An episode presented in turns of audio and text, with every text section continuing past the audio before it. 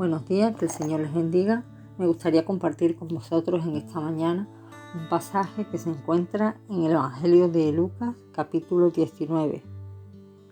Habiendo entrado Jesús en Jericó, iba pasando por la ciudad, y sucedió que un varón llamado Zaqueo, que era jefe de los publicanos y rico, procuraba ver quién era Jesús, pero no podía a causa de la multitud, pues era pequeño de estatura, y corriendo adelante subió a un árbol sicómoro para verle, porque había de pasar por allí.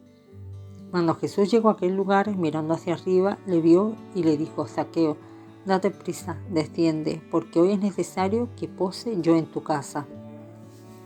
En esta semana, de una forma o de otra, el Señor me ha llevado a leer varias veces el pasaje de, de este hombre, de Zaqueo, y aunque no conocemos mucho de él, pero la Biblia sí que nos dice que era un hombre rico, que parte de su riqueza la había ganado de una forma deshonesta, que era un hombre bajito de estatura y también nos dice que tenía interés por conocer de Jesús.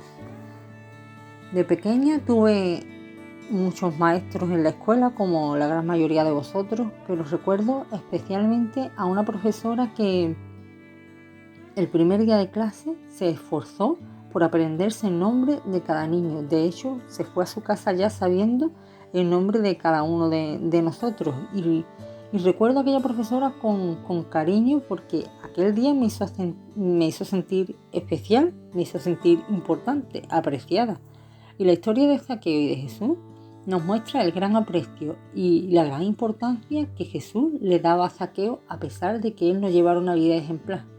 Mientras Jesús pasaba por Jericó, este hombre, un próspero recaudador de impuestos, quiso conocerle, pero a causa de su baja estatura no pudo, así que se adelantó y se, buscó un árbol y allí trepó y esperó pacientemente a que Jesús pasara para observarlo desde allí.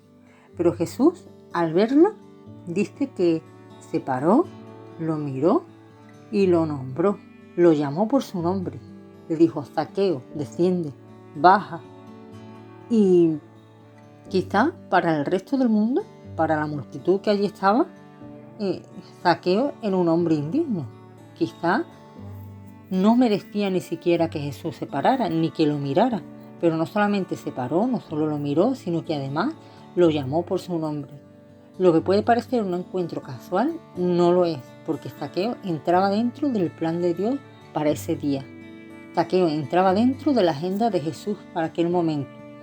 Quizás existen momentos en los que podemos sentirnos desolados, es verdad, o perdidos e incluso solos, con la sensación de que no somos valiosos para nadie, de que nadie se interesa por nosotros. Sin embargo, Dios nos deja evidencia en su palabra con esta historia de que nos conoce por nuestro nombre y, y además anhela una relación personal con nosotros como la anheló con Zaqueo. Y y Él es nuestro Padre Celestial y Él nos mira con ojos de amor y está atento a cada detalle de nuestra vida. Que el Señor te bendiga, que tenga un buen día.